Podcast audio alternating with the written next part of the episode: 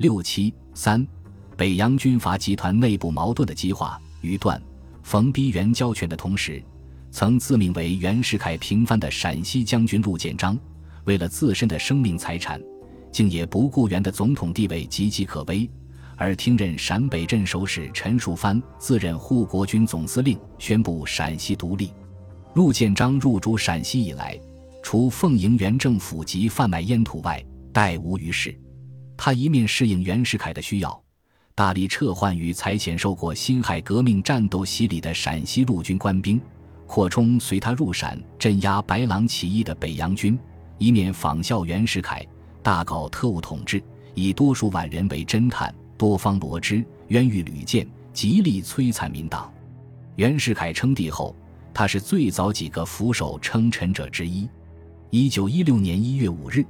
他与帮里陕西军务刘承恩、巡按使吕调元等联名上奏说：“唐继尧等呼恶不圈，断非口舌所可感化。福肯速即登基，以定名分而为人心，并名将谕旨，生罪之讨。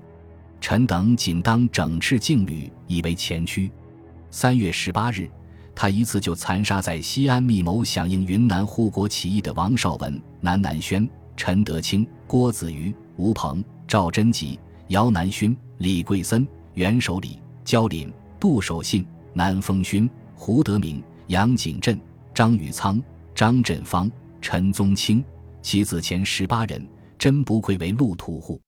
但是四五月以后。全国和陕西的形势都发生了对袁世凯更为不利的变化。就全国而言，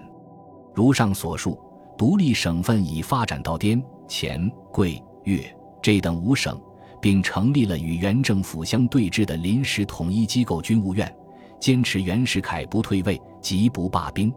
就陕西而言，广大人民群众非但没有被陆建章的屠杀政策所吓倒。而且在全国讨袁形势的鼓舞和陕西革命党人及其他进步人士的领导下，掀起了更大规模的反袁逐鹿斗争。仅渭北一处就集结会党、刀客和退伍军士两万余人，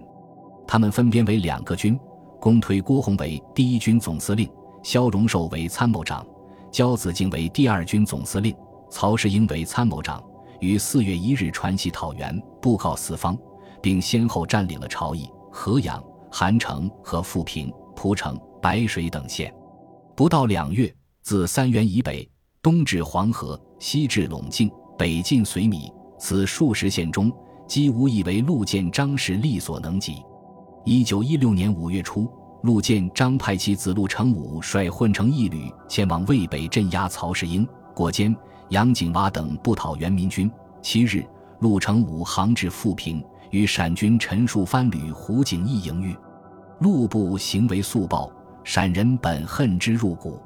加上当时有人传言为成武之行，名为拒敌，时欲收回胡之枪械。胡景翼愤恨之余，遂与开战，恶斗尽息，大获全胜，竟生擒陆成武，陆其全部抛血。接着，胡营所在旅长陈树藩也宣布独立。消息传到西安。陆建章惊惧万状，未给自己留条后路，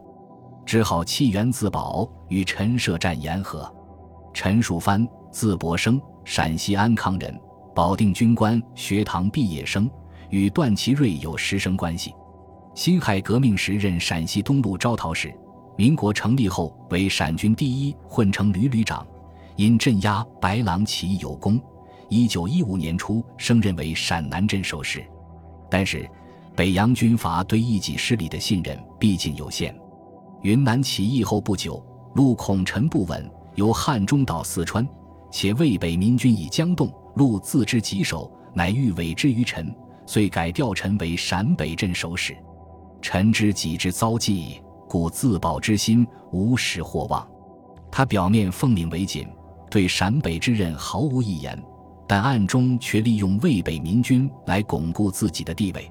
他到达陕北后，阳奉政府因与民党联络，资给军械，补助军费，甚至对手下两名团长王飞虎和阎锡龙加入民军也毫不介意。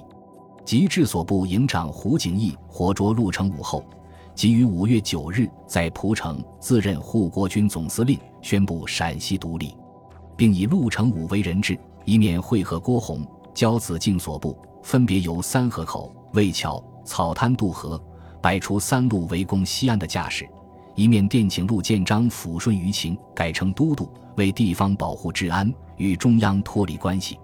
陆感于袁世凯二十年豢养之恩，虽不敢赞同，但慑于讨袁民军的威力，也不敢反对。在多次向袁启修未允的情况下，陆遂派代表至三原，与陈树藩达成如下协议：陕西全省治安，由陈树藩以都督兼民政长名义担负完全责任；陆建章当传反都门，束身戴罪。而陕西护国军总司令一职即由建章长子陆成武任之。十六日，陈树藩率部进驻西安。十八日，以陕西都督兼民政长名义布告大众。二十五日，陆建章雇车二百余辆，满载其入陕以来所搜刮的民脂民膏，在陈树藩所派军队的护送下离开西安，最终放弃了袁世凯对陕西的统治。陈树藩的独立。并不能与陕西人民的护国讨袁事业相提并论，只不过是地方小军阀利用人民群众的护国讨袁热情，在胜利渴望的条件下所发动的一场个人权力之争。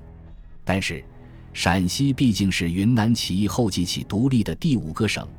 而且是袁世凯所视为根据地的北五省之一。陈树藩虽怀个人野心，毕竟为另属旗帜。因此，其影响同样是不可低估的。当时，《时报》评论说：“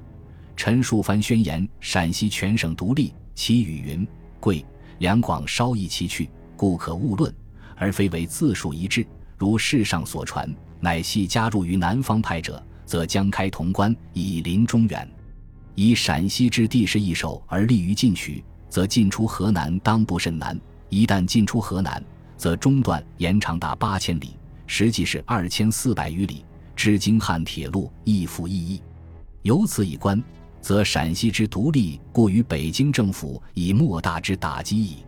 正因为如此，所以黄兴、肇庆军务院和各有关方面对陕西的独立